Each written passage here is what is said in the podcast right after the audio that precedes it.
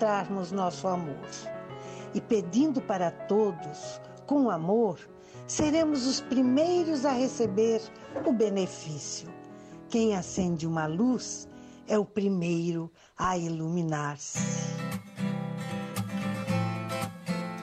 Bom dia, estamos iniciando pela Rádio Ulha Negra de Criciúma o programa Dimensão Espírita.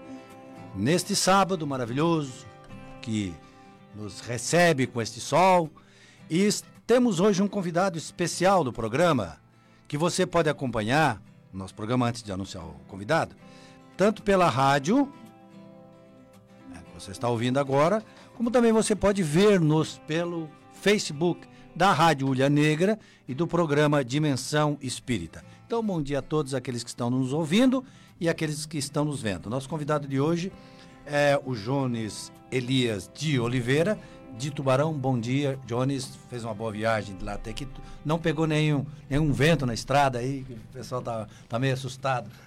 Não, tudo tranquilo, Gilberto. Um bom dia, bom dia a todos, bom dia aos ouvintes do programa Dimensão Espírita.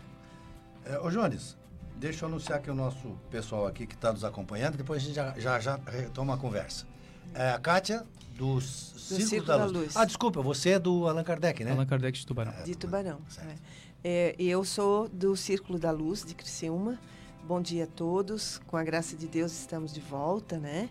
Mais um sábado. E esse sábado, além do ventinho bom que está por aí para secar roupa, tem um solzinho legal. Então, bom dia a todos e que aqueles que estão nos ouvindo, que aproveitem que o programa hoje vai ser muito bom. Eu sou do Consolador Prometido de Sara, de onde é também o nosso parceiro Edson Castanhete. Bom dia, Edson, tudo bom? Bom dia, Gilberto. Bom dia, Kátia, Jefferson, nosso amigo Jones de Tubarão, nosso amigo Marlon na operação dos botões é. e a todos aqueles que nos ouvem e nos assistem aí pelas redes sociais. Um abraço a todos. Você já anunciou o Jefferson, o Jefferson Otero está trabalhando no Seara de Jesus de Criciúma. Bom, bom dia. Bom dia a todos. Para mim sempre é uma alegria fazer parte desse programa. Então que a gente aproveite bastante esse dia para fazer muitas reflexões. Vamos lá. Jones, você está no Espiritismo há quanto tempo, Jones? Olha. Desde que nasceu? É, é praticamente isso, né? Desde criança, meus pais me levaram à casa espírita, também contato com a evangelização infantil, infanto-juvenil. E atividade junto a grupos de estudos, palestras públicas, então desde sempre eu me vejo envolvido com o movimento espírita, com a reflexão espírita. Né? É, eu não, não lembro um momento da minha existência que isso, principalmente a partir do instante em que adquiri a capacidade de entendimento, de melhor entendimento. É. Aí o Espiritismo se mostrou a mim realmente muito importante na resolução de alguns problemas, de algumas dúvidas existenciais. E, é, e, a maneira como o Espiritismo apresenta a lógica espírita realmente foi é, essencial na minha existência. E você, no movimento, foi, foi, presidente da casa algumas vezes? Sim, já fui presidente do Centro Espírita do, por duas ocasiões e, e, presidente da URI também, né? A União Regional lá Isso. é a 15ª URI, né? 15ª URI. E, Tem uma boa experiência. Uma né? boa experiência. E aí o Jones, como a Kátia está dizendo, teve uma boa, tem uma boa experiência com o Espiritismo, nos escolheu um tema que para mim eu acho que é fundamental a gente sempre se debruçar sobre a análise uhum. desse tema. Fora da caridade não há salvação.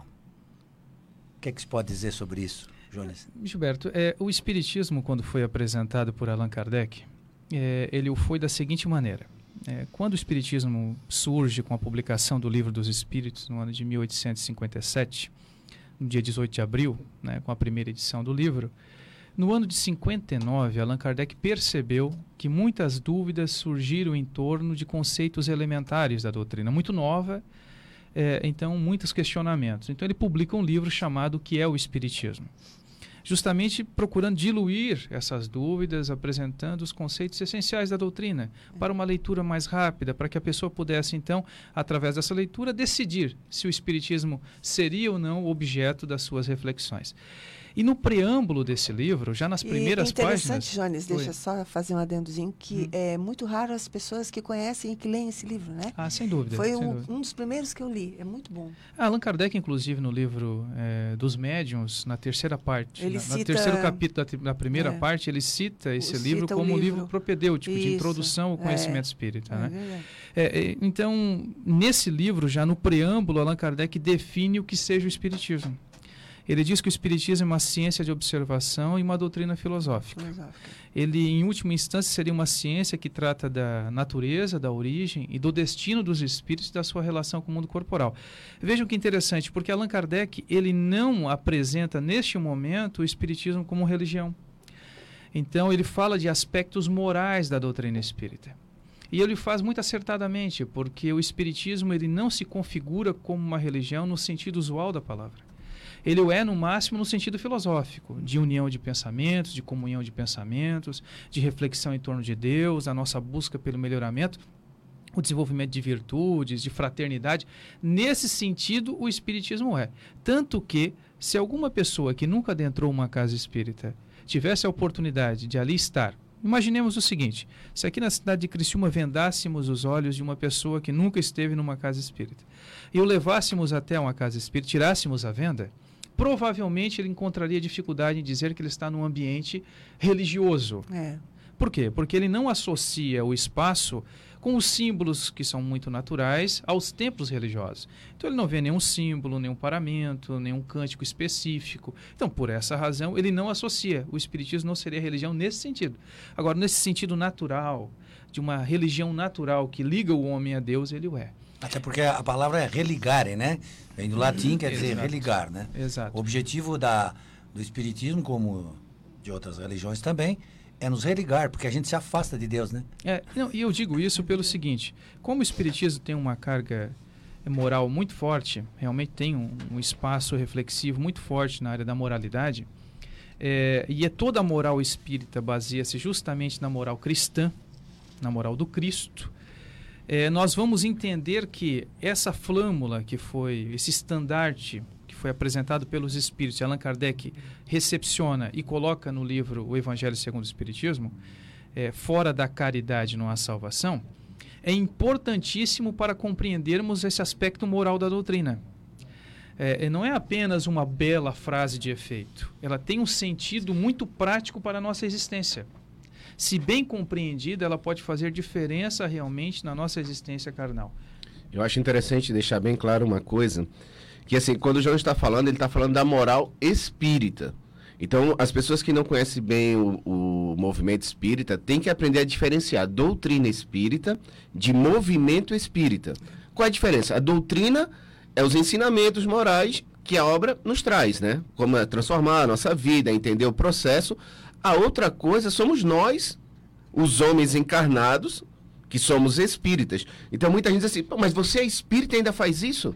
Né? Tá lá na obra espírita que você tem que ser assim. O espiritismo é um, um, ensinamento, é um objetivo que a gente deve alcançar. E quanto mais a gente se aproxima desse objetivo, mais a gente abandona esse homem velho que nós somos. Por isso nós temos que ter muita caridade de não usar a doutrina, os seus ensinamentos morais e exigir de um espírito aquele comportamento, né? Na verdade, nós estamos num processo evolutivo em busca desse entendimento e de vivenciar esses ensinamentos. É perfeito, Jefferson. Eu também concordo plenamente. É justamente essa distinção é importantíssima, porque senão as pessoas se decepcionam. Né? Nós somos assim. Normalmente elegemos figuras, pessoas e colocamos como é, realmente é, é, norte para a nossa existência. E muitas vezes nos decepcionamos e af nos afastamos da doutrina em razão disso, o que é um equívoco, porque o ser humano ele é imperfeito, está em busca desse crescimento. E essa distinção é essencial né, entre a doutrina e o movimento, que é composto por pessoas. Né? Até porque lá no livro dos Espíritos está bem claro a pergunta: qual é o modelo que a gente tem que seguir? Exatamente. O modelo só tem um, Jesus. Esse é infalível. Perfeito. Então, esse é o modelo. Os, os outros são seres humanos, pessoas sujeitas a erros. Passíveis a é, erros. Então, perfeito. quando você tiver dúvida, pense o que Jesus faria no seu lugar. Aí você não tem dúvida.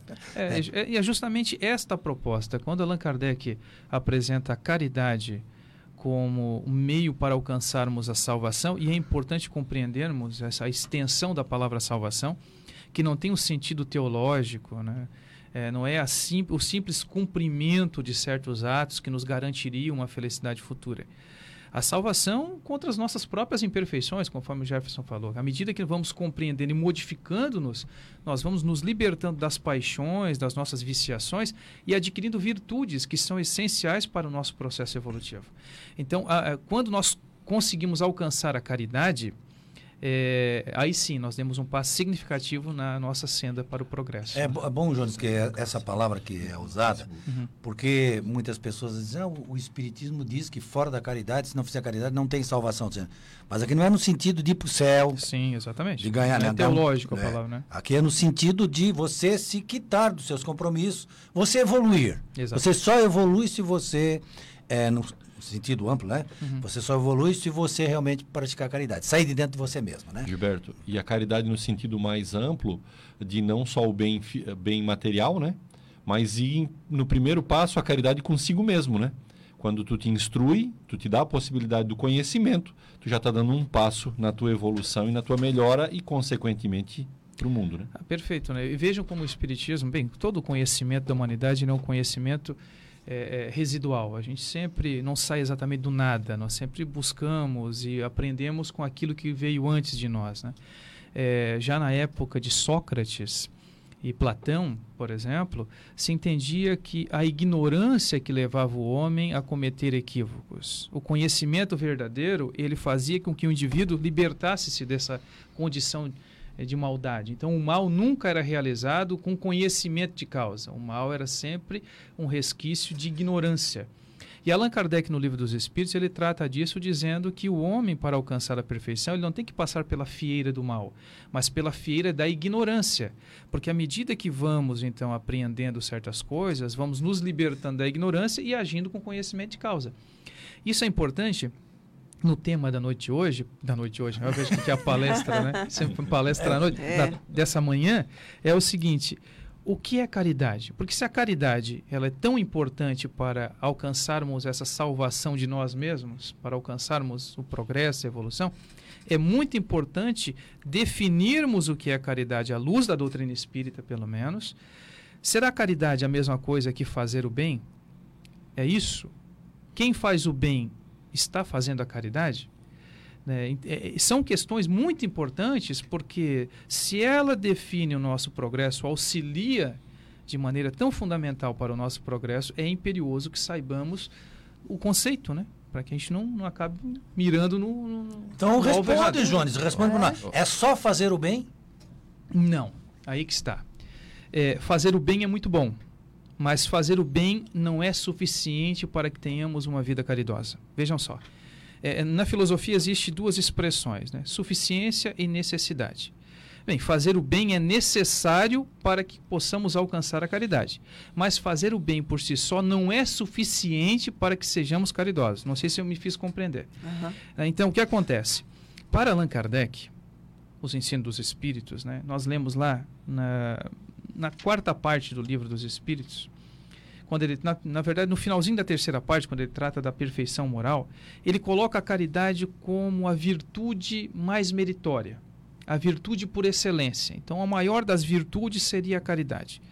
E a virtude é aquilo que nós buscamos, é aquilo que tu vê em alguém, tu admira-se e procura copiar na tua vida. Gostarias para ti, né? Sem dúvida. Aristóteles, ele trabalhava o seguinte, para ele, o indivíduo virtuoso é aquele que coloca a mediania na vida dele, aquele meio tempo, o meio termo, aquela é, é o bom senso, o equilíbrio. Um exemplo aqui só para a gente entender. A coragem é uma virtude para Aristóteles.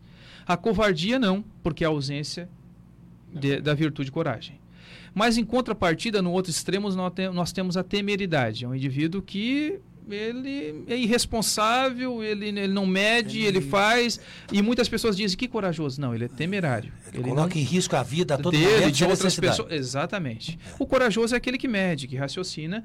O medo não impede que ele faça o que deve ser feito, mas ele age sempre corajoso com muito é aquele cuidado. que vai, é que é, tem medo, mas, mas Exato. E, e outra, de maneira refletida. Certo. Ele sabe o que é. É como um policial, imaginemos que fosse atender uma ocorrência e lá chegando dezenas, centenas de pessoas e ele sozinho quisesse colocar a ordem. Obviamente que o bom senso indica que ele entrasse em contato com outros é, é, policiais para que então viessem dar o apoio devido.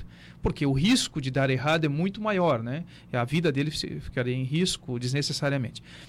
Então, essa virtude por excelência chama-se caridade. Para o Espiritismo, o bem somente será caridade quando nós agimos de uma forma muito especial. Até lá, nós estamos apenas fazendo bem.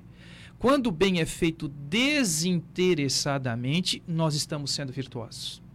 É, é um detalhe, mas é um detalhe muito importante. Importantíssimo. Não, importante. Então, um indivíduo que ainda move-se por interesse, mesmo que ele o faça na melhor das intenções, ele ainda demonstra não ter uma vida virtuosa. Ele não é virtuoso na caridade. Ele ainda não tem a virtude da caridade. Mas ele já faz o bem, o que já é um passo significativo. Ele já saiu, talvez, daquele círculo vicioso egoísta para entrar num círculo virtuoso do bem, porque ele levará que viu que ele gostou, ele gostou de fazer, Sim. então ele faz. E o bem é contagiante, realmente é. ele nos faz bem. O problema é assim, nós medimos, né? Sem querer nós fazemos isso. E não é só apenas o interesse pessoal às vezes material, imediato. Às vezes um interesse até post-mortem. A pessoa pode pensar, ah, eu vou desencarnar, eu queria um, uma boa edificação em nosso lar, próximo ao lago, aquela coisa toda. e a pessoa começa a medir as suas ações pensando numa retribuição futura. Não é que isso seja de todo ruim, mas é uma demonstração que o indivíduo ainda não tem uma vida virtuosa na caridade. Então não basta fazer o bem, é imperioso fazer o bem de maneira desinteressada. Né? Enquanto tiver interesse, é. ainda não estamos sendo Mas, Jones, é importante lembrar que a fome que foi morta por aquela cesta básica dada com interesse é. também é também importante. Vale, é, faça o bem. Uhum. Obviamente, a justiça divina vai fazer toda a classificação que precisa ser feita depois é, sobre o teu ato. Mas aquela pessoa que recebe a cesta, o abraço, não importa a foto, né, o abraço com a foto, para que o meu Face tenha essa informação, ele recebe. Só que não tem valia para mim que fiz com Sim, esse interesse porque, escuso. Eu acho porque, como assim, dizia eu, Jesus, você anula, né, naquele momento que você é, faz com aquele objetivo, você a anula. A minha paga é naquele momento. Já recebeu o galhardão na hora. É, na, na verdade, um outro ponto que a gente tem que refletir é o seguinte: a gente está pensando a pessoa que está fazendo a caridade. Agora eu vou para quem está olhando essa pessoa fazer caridade, que também não tem caridade às vezes. Não é? Tipo, ele fez o bem, mas fez para ostentar. Não é? Aí a pessoa já começa a ofender essa pessoa. Emmanuel... Você quer aparecer. É, isso, aí Emmanuel fala o seguinte: faça caridade, nem que seja por egoísmo. Porque, como o Janos falou, a, a, a Kátia falou, um dia ele aprende a fazer por amor. É. Se ele não fizer, começar a fazer assim, ele não vai fazer nunca. Não, não, por favor, é até importante isso, eu acho interessante essa discussão, porque eu não estou dizendo que fazer o bem interessadamente não seja bom. É, ele é bom. é bom. Eu só estou dizendo que, que fazer é um estágio, o bem é um estágio ele não está sendo caridoso. Sim. É o primeiro estágio. É, eu me lembro que Richard Simonetti, um saudoso Richard Simonetti, que nos é. deixou, né, que o corpo físico recentemente, ele dizia o seguinte: no dia em que o bem, o malandro, ele até usava parafraseando o poeta, né? É, é, perceber que fazer o bem é bom, ele fará o bem só por malandragem, porque ele será o primeiro beneficiado. É? Claro, é uma brincadeira, Verdade. mas para chamar a atenção a necessidade status, do bem, né? sem dúvida. Aquela pessoa que chega na casa espírita, por exemplo, quantos de nós não passamos por isso, né, com experiências nossas mesmo? Chegamos porque passamos por clínicas médicas, procuramos pessoas, estamos vivenciando um problema grave. E alguém recomenda, vá ao centro espírita. E lá chegando no centro espírita, passamos pelo atendimento fraterno. E alguém diz o seguinte, ó, faça o bem, vem, nós temos um atendimento aqui, nós confeccionamos roupinhas, entregamos cestas básicas e você vai se sentir melhor. E nós, interessadamente, porque queremos nos sentir melhor, vamos naquele dia, num domingo de manhã, a contragosto, mas pensando, eu vou fazer porque eu quero ficar melhor. E fazemos. Eu fui, eu, eu fui uma que E assim, isso. e vamos indo, só porque chega um momento que mesmo que a pessoa peça para tu não vir mais, tu, tu não quer saber, porque mas aquilo te faz tão bem. Muito bem, Jonas. Mas é óbvio. Muito bem. É um processo, né? É um processo. Né? E, e, Jesus sabe muito bem dos limites de cada um é. de nós. Ele não nos exige coisa que nós não possamos realizar. Nesse momento é o bem interessado. para amanhã a gente conseguir. Fazer o bem É desinteressado. Tão espontâneo. Emmanuel vai dizer no livro O Que é- vai, se- Consolador. vai se transformar um hábito nosso, né? Aí que está. Emmanuel diz o seguinte no livro Consolador. Ele diz que a disciplina antecede a espontaneidade. Se nós não conseguimos ser virtuosos agora na caridade, façamos o bem por dever. Por dever. É, é, Assim, é muito rapidamente, na história da, da, da ética, Emmanuel, né? da ética, é, está no horário aqui? Estamos- Não, não, Ótimo. não. Assim, na ética, nós temos três grandes escolas éticas, assim, na história da, da filosofia, na ética. Nós temos uma ética de virtudes, que é justamente essa que Jesus representa muito bem. Uma ética deontológica, que é uma ética de dever, né, onde Emmanuel Kant, que é um pensador alemão muito importante na história da filosofia e do pensamento humano. E nós temos uma ética utilitarista, né, com Jeremy Bentham é, e, e John Stuart Mill, que é na Inglaterra principalmente. O Espiritismo ele não, não tem um comprometimento com nenhuma delas especificamente. Nós percebemos que todas elas são utilizadas dentro do movimento espírita, pelo menos na teoria espírita. Mas essa ética deontológica de dever de Kant dizia o seguinte: nós temos que eleger máximas morais para a nossa vida que elas possam ser universalizadas. É, então, se o indivíduo coloca uma máxima como mentir, ela não pode ser universalizada, porque as relações entre as pessoas ficariam comprometidas. Mas fazer o bem pode ser uma máxima.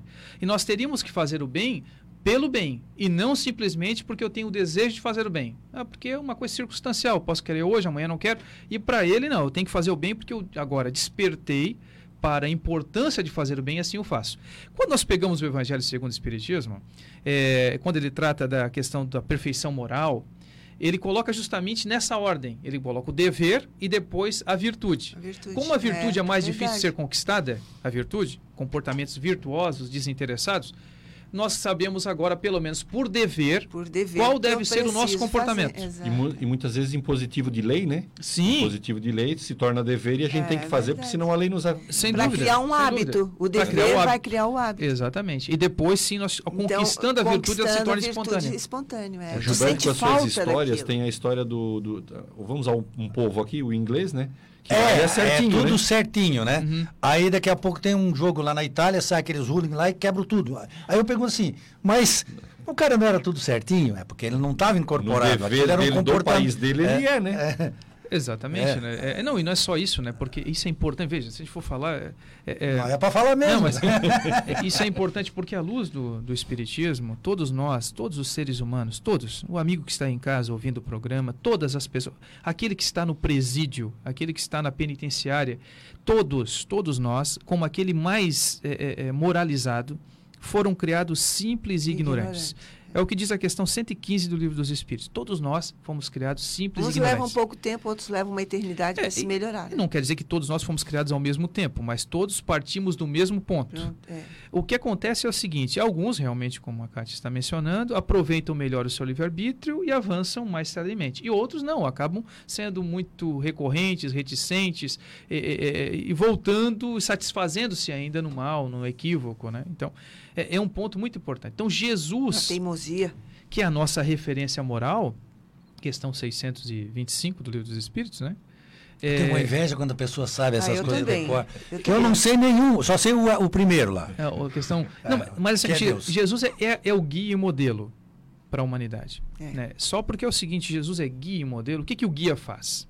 O guia é aquele que conduz com segurança até algum lugar. Eu vou a alguma região que eu não conheço, eu tenho interesse em conhecer a região, eu contrato um guia, esse guia vai me levar com segurança aos pontos turísticos, aonde eu desejo chegar. Mostrando os, os itens necessários. né? Exatamente. E o modelo é aquele que deve ser copiado. Só porque copiado, nesse momento, tem que ser com muito cuidado.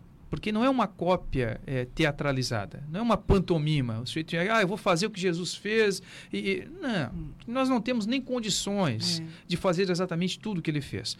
Copiar Jesus é compreender por que, que ele fez tudo aquilo e nos esforçarmos para fazer, compreendendo, com conhecimento de causa.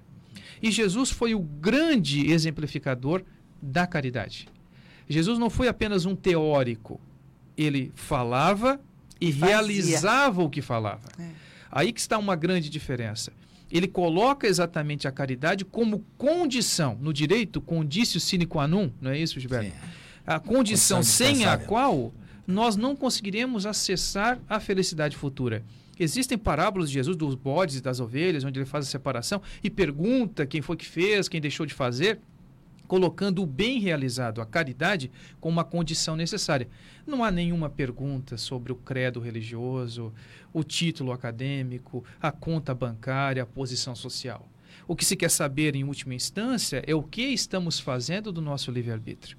É isso que é importante. Vejam, Allan Kardec, quando coloca fora da caridade não há salvação, por detrás dessa frase, como eu disse, de muito efeito, né? É. É, existe uma lição grandiosíssima. Primeiro, como a caridade, a caridade sendo a virtude por excelência. E outra, nesse momento, há uma democratização a todos aqueles que desejarem alcançar a felicidade futura. Porque antes o que vigorava? Fora da verdade não há salvação.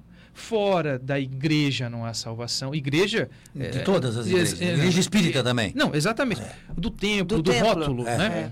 Então, o que acontece? Com o Espiritismo, pouco importa o rótulo religioso que nós adotemos. Pouco importa.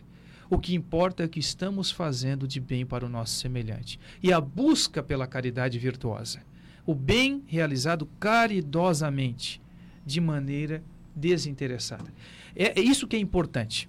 Porque não adianta, no final da existência corporal, retornando ao mundo espiritual, eu tentar argumentar o seguinte: olha, mas eu fui espírita, então eu devo ter aqui uma posição melhor. Não, não é uma bandeira, uma bandeira independente, uma, uma, uma, um slogan que tu é espírita e tu tá salva. É, não existe garantias é. pelo fato de eu estar nessa ou naquela religião. É. Né? O pouco importa. O que importa é o que estamos fazendo do conhecimento adquirido com as religiões, com as instituições, com as filosofias que nos promovem. E com os seres que nos circundam, né? Discutimos a situação antes... que nós estamos Perfeito, vivendo. Perfeitamente. Nós Porque eu posso estar em qualquer situação social, é, em qualquer campo da sociedade e fazendo a caridade, sem propriamente ter uma religião.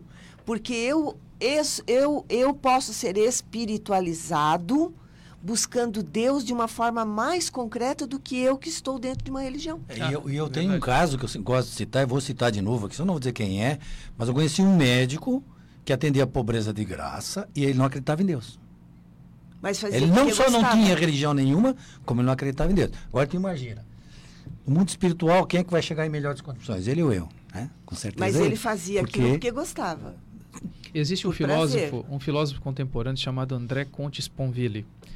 É, e ele é ateu, materialista, é, tem até um livro muito interessante que ele trata do ateísmo, mas ao mesmo tempo ele se entende cristão, não no sentido religioso, mas ele vê nas máximas apresentadas por Jesus uma boa forma da humanidade se aplicá-las, transformar-se. Então ele entende que a máxima da regra áurea do Cristo, ele entende isso, ele retira do evangelho de Jesus aspectos morais, independente de questões religiosas, teológicas. Ele não entra nessa alçada, ele se diz materialista. O fato é que ele fez uma palestra sobre essa questão e dizendo que era ateu.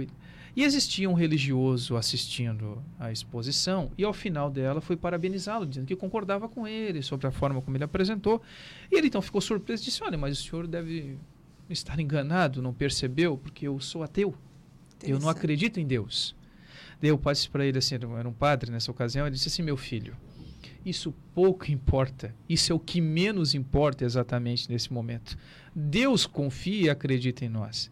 Agora, o que nós estamos fazendo do conhecimento é o que é o mais importante. Mais importante. Porque, como o Gilberto disse, às vezes nós estamos anos e anos vinculados a um credo religioso, mas o nosso comportamento, lamentavelmente, é um comportamento egoísta. É. E quando eu tenho oportunidade de tratar acerca da imortalidade da alma nas exposições públicas, nas casas espíritas, a pergunta que faço sempre, e sempre faço a mim mesmo, né? só porque eu faço em voz alta e cabe a todos que estejam ali ouvindo a é. exposição, é, é, é a seguinte: nós somos espiritualistas, admitimos a imortalidade da alma, a existência de Deus. Espíritos. Bem, mas o nosso comportamento tem sido de indivíduos espiritualistas. O que está servindo isso na nossa vida? Eu sempre disse, digo isso que tu fala, Jones, tu estava comentando ali. Se o espiritismo não servir para o nosso dia a dia, não, não adianta. Exatamente. Se a religião, se o conhecimento religioso, se as morais, o conhecimento moral trazido por Cristo não servir para a nossa vida, o que, é que adianta a gente conhecer ele? Porque assim nós estamos. Isso é, se nós perguntarmos aí, sairmos na rua, numa enquete, 80%, eh, 90% dirão: ah, não, eu sou espiritualista, eu tenho um credo religioso, mas o nosso comportamento diário é de materialista. Nós estamos vivendo a matéria como se ela fosse o fim da existência. Nós estamos buscando não como instrumento a matéria. A matéria tem sido um fim. Nós visamos a matéria como se fosse o objetivo da nossa existência. E não é. A matéria, por mais importante que ela seja, É ela é um né? instrumento, ela é um meio que o indivíduo deve aplicar, aproveitando ele para buscar a inteligência, o seu desenvolvimento moral. É para isso que ela serve. né? Ela é um instrumento, na linguagem eh, processual, né? na linguagem do direito, ela é instrumental, ela não é o direito Sim. substancial, né? é, é, é, é, mas ela é, na verdade, um mecanismo para que tu possa alcançar um objetivo. Essa é a razão. Nós temos perdido o sentido de nós mesmos. Inclusive, quando perdemos isso, a tendência é que sejamos mais egoístas.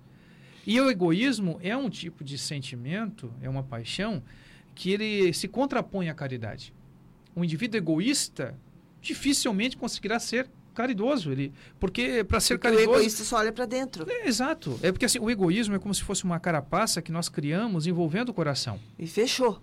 O orgulho não. O orgulho é como se fosse uma venda na racionalidade. É. Então, aquele que não consegue discernir. É. Mas o egoísta, ele coloca uma carapaça no coração e ele somente vê hum, nas coisas, nas circunstâncias e nos outros, uma oportunidade de alcançar Pra os ele. próprios objetivos. Então, Antes que. ó, já tem gente querendo in- é, in- intervir. É que assim, ó, na- na- eu- quem está ouvindo o programa está notando que hoje nós estamos tocando direto. Quando um entrevistado, né, eu estou Convidado. convidada, que eu uso entrevistado, eles me puxam a orelha. Quando nosso convidado rende, como da forma como está rendendo hoje o Jonas, a gente vai tocando, né? Mas eu estou vendo que não vou deixar de dar dois recados importantes aqui hoje. O primeiro é um recado que me foi pedido pelo, pelo pessoal lá de Forquilinha, né? O Vamiré pediu para informar que amanhã tem é, uma palestra pública sobre reforma íntima. E É, o os palest- domingos, É, amanhã não, desculpe, dia 29 de outubro. É segunda-feira. Segunda-feira. segundo. Foi bom que você teve. Segunda-feira tem palestra lá em Forquilinha e o expositor é o Caio Martins. É, o Caio é É bom. o Caio, Caio, né? Eu já escutei essa É palestra dele, é muito parceiro, boa. gente boa, é colaborador desse programa. Estive lá, inclusive, um tempo atrás, muito bem recebido pelo Vamiré, pelos companheiros É. do Porquilinho. E aí ele pediu aqui, como eles fazem, não é, não é toda semana, a gente tem que anunciar assim, excepcionalmente. E o local lá, inclusive, é a Rua Gabriel Bax, 74 Forquilinha. E o outro recado, muito importante do programa, é o seguinte: nós temos o teatro do Reencarna Show. Reencarna Show vai ser apresentado no dia 16 de novembro no Teatro Elias Angeloni, pelo conhecido grupo Amigos da Luz. Né? É um- uma coisa espetacular é, é, esse grupo, né? E nós temos uma surpresa para as pessoas que estão nos ouvindo aí, que estão nos vendo. É que nós vamos sortear. Não, não, não vamos sortear. O Edson vai explicar como é que vai funcionar. É, vão- vai, vai ser é, distribuído um ingresso gratuito para esse teatro no dia 16 de 11 e o Edson agora vai explicar como é que vai funcionar a coisa. Bom, não é, não é de costume do programa fazer, fazer sorteios ou dar brindes aqui, mas como nos chegou à mão essa possibilidade de interagir com o público, é, mais, no próximo, mais ao final do programa, o Gilberto vai anunciar um momento em que ele vai passar um número de telefone. A pessoa vai ligar aqui na rádio, é o telefone aqui da rádio, e o nosso operador vai colocar ao vivo. O Gilberto conversa com a pessoa e ela será então aquela que vai ganhar o ingresso. Então, ouçam o programa até o final, que o Gilberto vai transmitir o número do telefone e quem ligar primeiro ganha o ingresso. Então tá.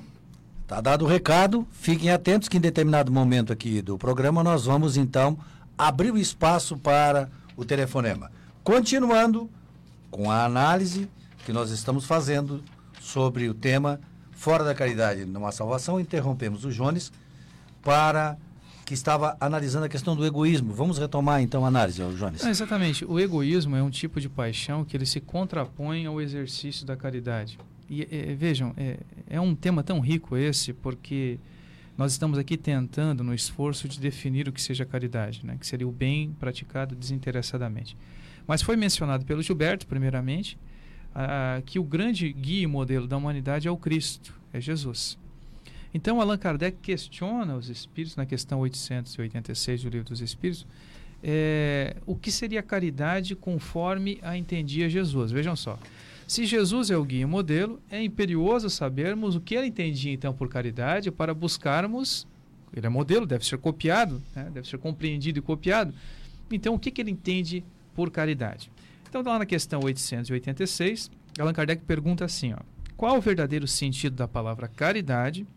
Como a entendia Jesus? 886? 886. Aí ele diz o seguinte: a resposta dos espíritos é a seguinte: benevolência para com todos, indulgência para com as imperfeições alheias e perdão das ofensas. Complicado, Veja, hein? Olha só que interessante. Né? Rapidinho. Né? É a pergunta que inicia a minha palestra hoje em Bituba e Garopaba. Ah, Nada é um acaso. Olha só. É, é, é, é, até uma brincadeira que se faz com muita frequência. É um BIP, né? B de benevolência, I de indulgência e P de perdão. Então, é um BIP que, se acionado, nós estaremos muito bem. Né? Receberemos o auxílio da espiritualidade, dos bons amigos espirituais, porque quando estamos dispostos à realização da caridade nesses termos, nesse sentido, obviamente que não nos faltará assessoria, auxílio dos amigos espirituais. Por que, que estamos dizendo isso? Porque, vejam, a benevolência envolve tanto a questão da beneficência, do atendimento material, como também aspectos morais, que o Edson mencionou já no começo da conversa nossa nessa manhã. Então, é, é por isso que o Espiritismo democratiza. Porque, bem, a caridade normalmente é compreendida por muitos como a prática do bem material. Então, eu dou uma esmola, eu dou um farnel, eu... isso é bem claro que é, principalmente no mundo de desigualdades, onde existem pessoas com necessidades materiais, indubitavelmente. É um dever Ex um dever. É um dever. É um aspecto do bem e pode ser realizado caridosamente também. Também. Não é verdade? Pode, eu sem nenhum posso problema. dar uma esmola com caridade e sem caridade. Exatamente. Eu posso, inclusive, impingir naquele que recebe dor e sofrimento é, é, pela maneira como eu posso, humilhando, né, na maneira como eu apresento, como eu dou. É aquele indivíduo que no está farol, na fila. Oi. No farol, né? No, é. no sinaleiro, como a gente fala aqui no final, ele vem pedir o, o transeunte vem pedir um trocado e a gente entrega e diz assim, mas não vai beber, tá? Exato. Né? É, é, tem, tem... Não vai usar droga.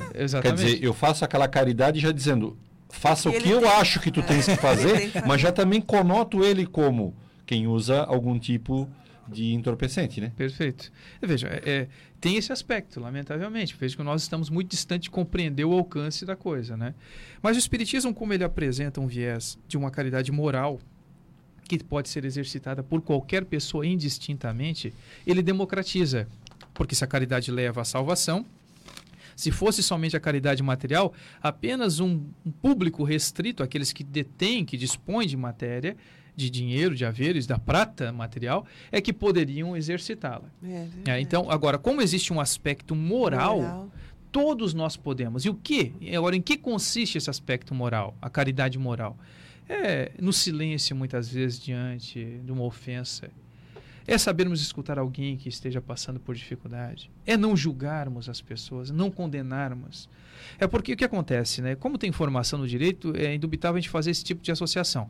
Porque um magistrado, quando ele vai sentenciar, ele leva em consideração as provas que foram produzidas nos autos aquelas que foram, isso no direito penal, uhum. aquilo que foi apresentado pelo Ministério Público, o que foi apresentado pelo advogado de defesa, e somente depois de analisar todo o produzido de prova, né, na instrução processual, é que ele vai sentenciar. Nós não fazemos isso. Nós vai não olhar estamos... as agravantes, vai olhar Nada as disso, exata. Nós o que, que fazemos? Quando alguém é denunciado ou acusado, nós já condenamos sumariamente. Nós não temos normalmente esse ato de indulgência. Vejam, a benevolência até compreendemos minimamente, mas a indulgência. A indulgência, o indulgente não é aquele indivíduo que é cego para os problemas humanos, mas não é, é aquele que não se satisfaz com o problema do outro. É aquele quando vê alguém equivocando-se, ele procura compreender aquele indivíduo. Ele não é, é alguém que é, passará recibo, avalizará o comportamento. Não, não é isso mas ele não tem satisfação em propagar o mal alheio. Eu estava vendo um filme, me chamou muita atenção, né? É, Pedro está lá na. Os cristãos estavam sendo é, queimados. queimados tá? O Pedro está lá, lá em cima, né? E de repente o pessoal começa a atacar o, o, o César lá, o, uhum. e aí Pedro levanta e diz, vocês não estão vendo que ele é uma pessoa doente, quer dizer, eu disse, puxa vida, né? Ter essa visão naquele momento tão difícil, né? Exatamente. Perceber- O indulgente tem essa, é, tem É, essa é, característica você não, de ver o você lado tá bom Você não está vendo que é uma pessoa doente para fazer isso que ele está fazendo? E assim, uma metáfora que a gente pode utilizar é porque não é que o indulgente, como eu disse, é cego. Nós nos analisamos o tempo todo. Quando nós estamos em algum lugar, nós estamos analisando o comportamento do outro, assim como somos analisados. Agora, nós estamos condenando ou não? Como é que nós estamos nos comportando nessa análise? É, uma metáfora que a gente pode utilizar, e para mim é fácil, já que uso óculos, é o seguinte: nós deveríamos utilizar a lente da indulgência quando fôssemos analisar o comportamento alheio. Seria Esse ótimo. óculos da indulgência tem que fazer parte das nossas relações constantes, porque vivemos em sociedade. dia a dia, né? Exato. Nós não- Seria muito Você tem que pegar mais leve É. com, com o outro. E E, aí você vai completar agora. Já entendi não, qual é. exatamente. É porque E com nós, conosco. mais rigor, né? Aí tira o óculos. não, é, não, não é, não é que nós fal- não devemos faltar com a caridade conosco mesmo, mas sermos mais exigentes do que Botar outro óculos, outros. Não, então, mas, botar mas outro. se nós não Exatamente. usarmos de caridade para conosco, nós não nos amamos. Assim. Nós precisamos ter um pouco de caridade conosco, senão nós vamos viver uma vida é, subjetiva, uma coisa muito massacrante. Ah, sem né? dúvida. Eu gostaria de só comentar uma coisa assim nesse ponto. Uhum. A palavra julgar, ela, ela é falada pelas pessoas de uma forma que não é correta. Ah, você não pode julgar, você não pode julgar. Jesus julgou todo mundo e todo mundo tem o direito de julgar, porque julgar se diz apreciar, Uhum. analisar algo que está acontecendo. E as pessoas confundem a palavra julgar com condenar. Condenar. é. não é? Então, quando você está analisando o comportamento de uma pessoa, isso é um julgamento. Não é? Agora, você. é Eu estou falando sem entender do direito. Uhum. Mas pelo menos que eu vi no, no, Google. no dicionário. Né? No Google do dicionário. Então, o julgar é uma análise que você está fazendo em cima de uma situação. Uhum. Mas o É, condenar sim, é uma só que coisa. ó, observem assim, Jesus ele nunca, ele nunca julgava uma pessoa, ele julgava o comportamento que aquelas pessoas tinham. Tanto que É, a doutrina não sim, condena ele- as pessoas, condena o ato. O ato. Né? É, Não, é, não é julgar o pecador e sim o pecado. Sim Olha, o pessoal, pecado. fazer esse, cometer esse tipo de equívoco é errado, mas não, você, você não é julgar a pessoa, é nesse sentido, né? É, e, e assim, e não é condenar e nem ser condescendente, né? Porque Também não. senão vai- contra- é, o erro, porque no né? lado oposto seria condescendente. Ah, não, porque eu não vou fazer absolutamente nada, porque não posso, não cabe julgar. Não, peraí, calma. Em muitas circunstâncias é necessário a intervenção quando o indivíduo está fazendo mal, não somente ele mesmo, como a outras pessoas também. É por isso que existem as leis para regular minimamente as nossas Porque relações o interesse sociais. coletivo sempre é mais importante. Exatamente, né? O bem coletivo. O bem né? coletivo, Essa né? a visão do bem coletivo. E a né? condescendência muitas vezes leva nós pais, nós, eu quero trazer esse assunto que foi o nosso assunto ali da entrada, nós pais a deixarmos os filhos fazerem o que querem É. e a gente não é firme, quer dizer, firme é educar, a gente é condescendente com os atos deles e depois a gente perde a mão do filho. E aí a gente diz, no que que eu errei? Né? Então, a condescendência é muito importante no sentido de não deixe acontecer, Ah, seja firme, eh, coloque a coisa no certo, no caminho correto. É importante isso, até, mas tem um elemento, Edson, nessa questão da educação, que é um aspecto cari- da caridade, porque Emmanuel chega a dizer que a maior caridade que podemos fazer em relação à doutrina é a própria divulgação da doutrina, porque nós estamos permitindo que muitas pessoas, acessando os princípios da doutrina, tenham uma nova percepção do mundo, uma nova É. percepção acerca de si mesmo. Né, da forma de se relacionar com o outro, é, fazendo nascer um sentimento de fraternidade verdadeiro, porque a gente passa a perceber isso, até porque alguém hoje que talvez esteja pedindo alimento na porta da minha casa pode ter sido muito caro para mim em existências anteriores e hoje eu estou rechaçando, tratando como se fosse um animal. né? Então, é, nós temos muita dificuldade em ver aquele indivíduo que ele está mal cheiroso, vestindo maltrapilhos, como um irmão nosso. A gente pensa em irmão, nós estamos pensando em irmão, daqueles que frequentam o mesmo templo, o mesmo credo. Esse é o nosso irmão. Não, mas aquele que comete, lamentavelmente, que se compraz no erro ainda, ele é nosso irmão em processo evolutivo. Se o Cristo fosse condenador, porque o julgamento, bem, o julgamento pode ser de condenação, pode ser de absolvição, né? O que acontece é que se Jesus tivesse condenado a todos, nós estaríamos em maus Não lençóis. né? sobrava ninguém. Sobrava só ele, né? É. É, é, é, até tem uma brincadeira que fazem quando a mulher adúltera foi levada à frente do Cristo. é, e daí o que acontece? Ele está ras- rascunhando no chão. Foi uma das poucas vezes que Jesus escreveu alguma coisa e, lamentavelmente, a poeira apagou. É, então o que acontece? Ele diz: ó, aquele que tiver sem equívoco, seja o primeiro. Né? Aquele que nunca errou, né? É, seja o primeiro. Aí daqui a pouco uma pedra acerta na moça. Aí alguém falou assim: o que, que foi? Não, dessa distância eu nunca errei. É, mesmo, nunca, é de pertinho assim eu nunca errei. É, é claro que é uma brincadeira de mau gosto, mas é, é, o que acontece? Muitas vezes nós temos a nossa percepção acerca do mundo, achando que nós estamos em condições de tocar a pedra no outro. Porque a gente tá bem pertinho, É, a gente tem direito. exatamente. Esse é um problema grave. Né? O André Luiz, desculpa, gente. O André Luiz, ele diz que o mal não deve ser divulgado em tempo algum. Não é? Então, o André Luiz é um espírito também que se comunicava pelo Chico Xavier. Então, muitas vezes a gente está vendo pessoas, aí, voltando mesmo nesse mesmo assunto, lembrei do Giba agora, quando a gente falava sobre o livro Via A Viagem Espírita, do, do Kardec, que ele dizia o seguinte, se tem dois discutindo, eu fico com aquele que sai em paz. Aquele que tem mais caridade, aquele que não sai falando. Isso, porque muitas vezes as pessoas não preferem a paz e sim a guerra. E às vezes usam a guerra só por acharem ou terem a razão, né? Então você ter a Porque razão, entra você o vai orgulho, né? provocar. Eu Exatamente. tenho a minha- Às vezes eu você quer a- humilhar o outro só por É, ter razão. É, eu tenho a minha razão e eu quero que ela eh, se sobreponha.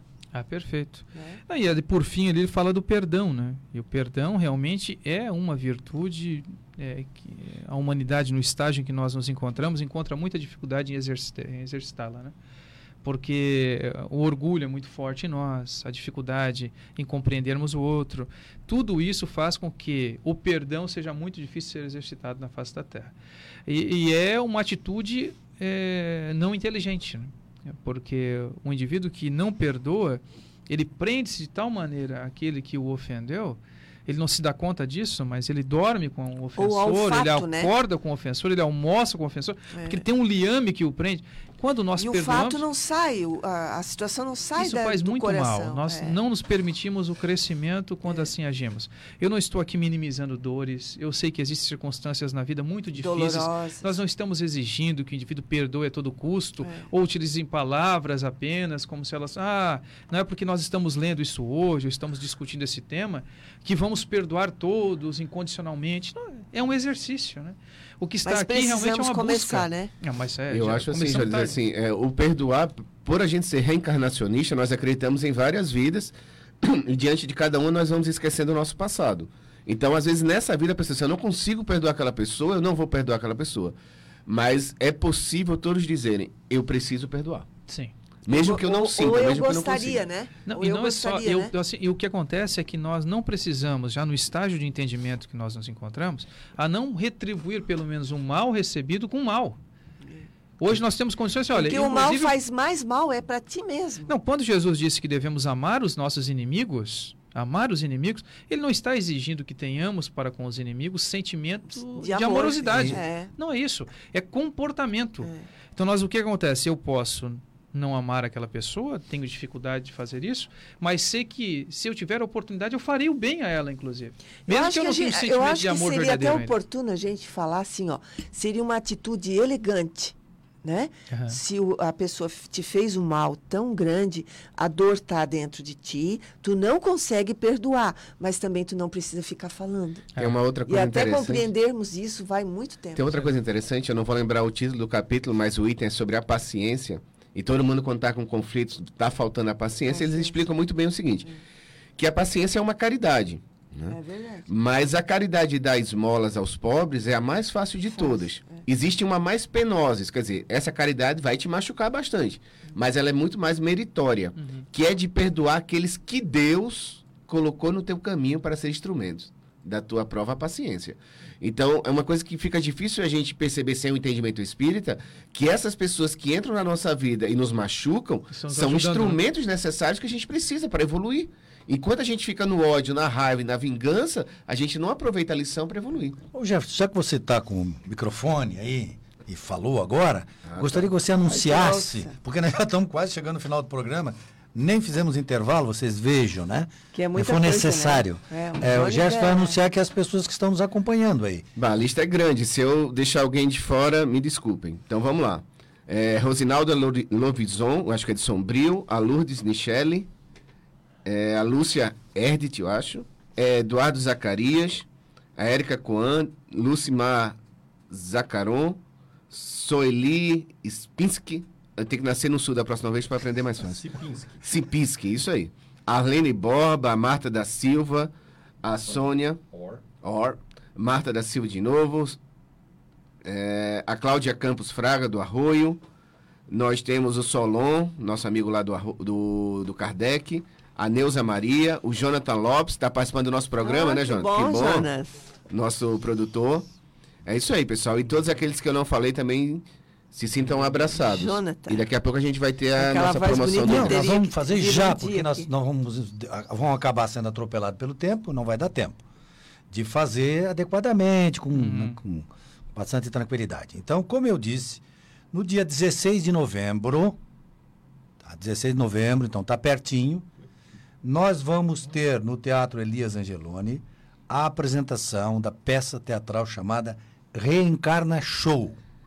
O Reencarna Show é uma peça teatral que vai ser apresentada pelo grupo de teatro eh, Amigos da Luz. Que você, se você não conhece, você coloca no, no, no- no- no ingresso YouTube. onde? Você, você na- calma, vamos- calma, Kátia, calma. Você coloca no YouTube, assim, ó, Amigos da Luz. Vai aparecer um monte de, Vídeos. de vídeos de- de- desse grupo. Você pode comprar o ingresso nas casas espíritas, todas elas, a partir dessa semana agora, terão à disposição, certo? E no dia lá do, do, do, da do- do- do- do Vai ter no teatro gui- também no vai guichê. ter, vai, vai ter o guichê lá para vender. Eles estão nos oferecendo aqui um ingresso para nós darmos esse ingresso para a primeira pessoa Que nos que nos ligar agora. Eu vou dar o número do telefone, a pessoa liga, será colocada no ar, ela dará o nome. Gilberto, só deixa eu interromper. É porque tem gente nos acompanhando de Brasília. Ah, que, bom, né? Isso eu, pelo Brasil todo. Então, Beleza. quem estiver fora do código 48 tem que colocar o 048, 0 operadora consegue, 48. Não, mas eh, vai ganhar, vai ganhar, dá, doa para um parente daqui. Faz parte do sorteio. Então, presta é atenção. longe. Quem estiver fora do, da área 48 tem que colocar o 048. Agora o Gilberto vai dar o número. Eu vou dar o número, você liga, você será colocado no ar, dirá o seu nome, certo? Então você terá como ganho um, O ingresso. um ingresso do teatro. Telefone 34 13 79 71. Telefone 34 13 79 71. Quem nos ligar agora, o primeiro que nos ligar, ganhará um ingresso para o Teatro Reencarna Show. Vamos aguardar e vamos seguindo em frente. Eu, eu queria, eu estava aqui quietinho ouvindo essa aula. Pô, já ligaram aí. Vamos ver.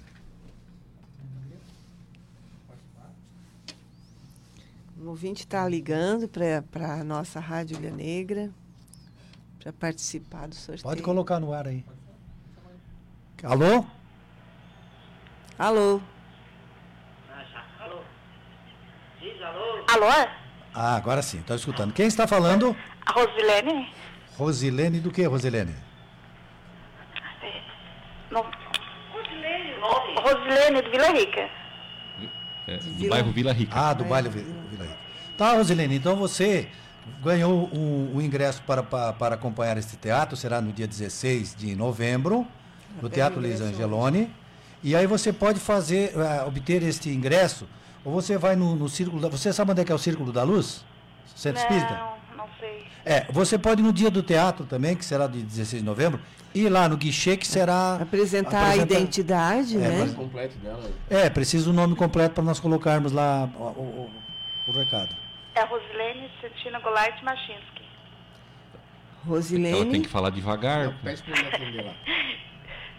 É, ele vai atender ali, vai anotar certinho o seu, seu, número, seu nome, tá? Tá bom. E então. aí nós, nós agradecemos a sua participação. Você leva ok? a sua identidade no dia 11 de novembro para pegar no guichê do teatro. 16 de novembro.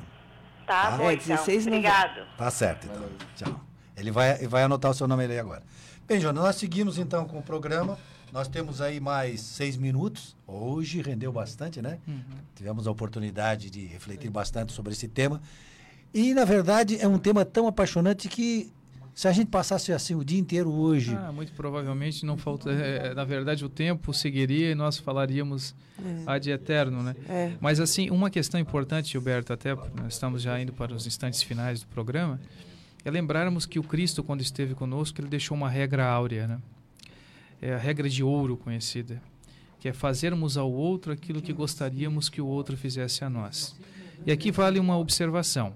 Essa regra áurea, muitas vezes, ela é confundida com a regra de prata, que ela é parecida com a regra áurea, mas ela não tem a mesma correspondência é, entre uma e outra. É, porque a regra de prata, ela diz o seguinte: não fazer ao outro aquilo que eu não gostaria que o outro me fizesse. Só porque muitas vezes a nossa interpretação ela cai na omissão. É, não, é, não é uma coisa incomum ouvirmos o seguinte: ó, oh, eu não sei por que, me acontece isso, porque eu não faço mal a ninguém. Enquanto que a proposta do Cristo é que saiamos de nós e passemos a fazer o bem. Na questão 642 do Livro dos Espíritos, Allan Kardec pergunta se bastaríamos não fazer o mal para alcançarmos a felicidade, né? Para vencermos.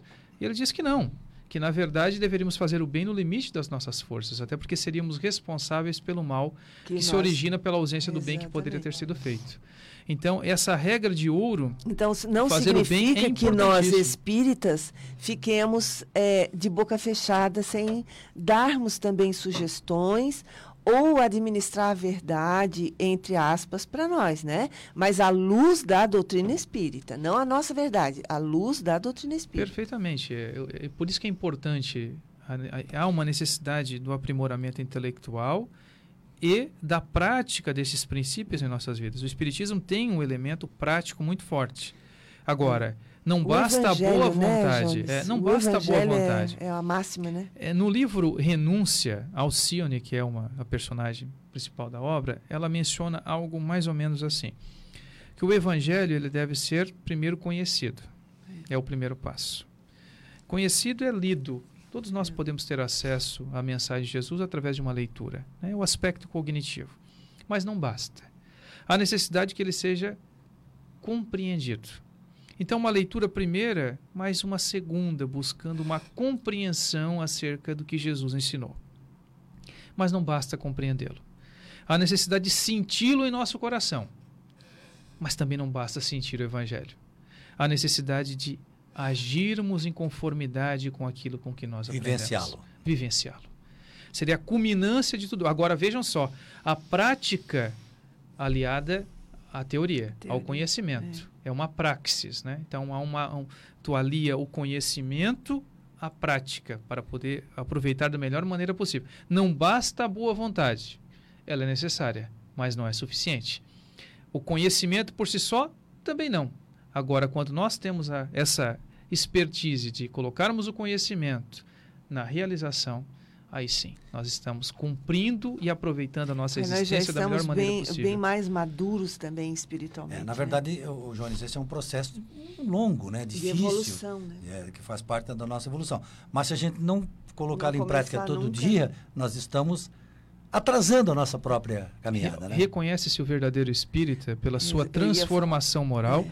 e pelos esforços que, que empreende para domar as suas más inclinações. É. Então, se pelo menos todos os dias esse esforço estiver presente em domarmos as nossas más inclinações, nós já estamos no caminho. Porque cada atitude, por pequena que seja, que tomamos errada, a nossa consciência dói. A partir do momento que Mas nós isso já é um sinal de que de a consciência evolução. despertou. Está despertando. Porque muitos de nós estamos vivendo um sono dogmático muito forte. Muito né? forte. Então, é como se nós estivéssemos completamente alheios é. ao que deve ser vivido e compreendido. É. Quer que tu Agora, quer falar? Eu queria só dizer uma coisa com essa aula que eu tive hoje aqui com o Jones sobre a caridade, que aí ele deixou essa, essa, essa palavrinha pequenininha, o BIP, uhum. benevolência, indulgência e perdão. Então que hoje para amanhã, né, Jones, que nós vamos ter um Exato. ato cívico, né? Isso, importantíssimo. Né? nós vamos praticar uh, essa a cidadania, a, a, nossa cidadania muito importante, que sejamos benevolentes, quer dizer, tenhamos amor por todos, indulgentes, avaliemos todos os pensamentos e tenhamos o perdão no coração, que é a aceitação das diferenças, uh, praticando essa nossa cidadania entre hoje e amanhã. Né? Perfeito. E, e só uma, mais um minuto. É, o Jefferson já quer pode dizer mais alguma coisa? Não, só queria dizer aqui rapidinho uma coisa, que assim, é, o homem vicioso, mesquinho e fraco não perdoa. O homem habituado às reflexões justas e sãs perdoa facilmente. Então, na verdade, existem dois tipos de pessoa. Então, aquela que não pessoa ainda está vibrando muito no mal, e aí falta caridade para lidar com as pessoas, e aquele que realmente está buscando o amor, a caridade, o avanço espiritual, reconhece os erros dos outros e passa a perdoar mais fácil. Kátia?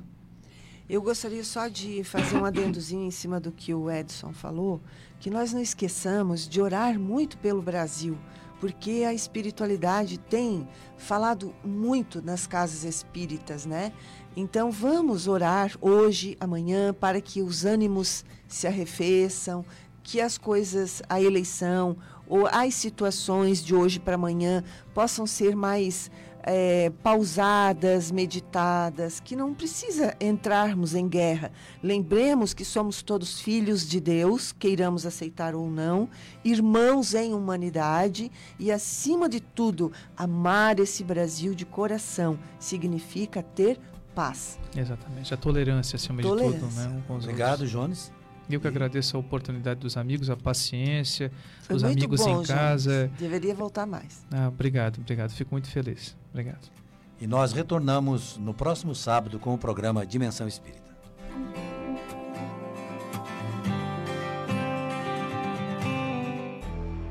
Você ouviu Dimensão Espírita. Aqui na Ulha Negra. Curta nossa fanpage no facebook.com barra pg Dimensão Espírita. Todos os sábados você acompanha o programa Dimensão Espírita, à luz do conhecimento da doutrina espírita. Unimed informa. Você está ouvindo Rádio Ulha Negra, AM 1450 e no FM 104,3. Senhoras e senhores, amantes da boa música, começa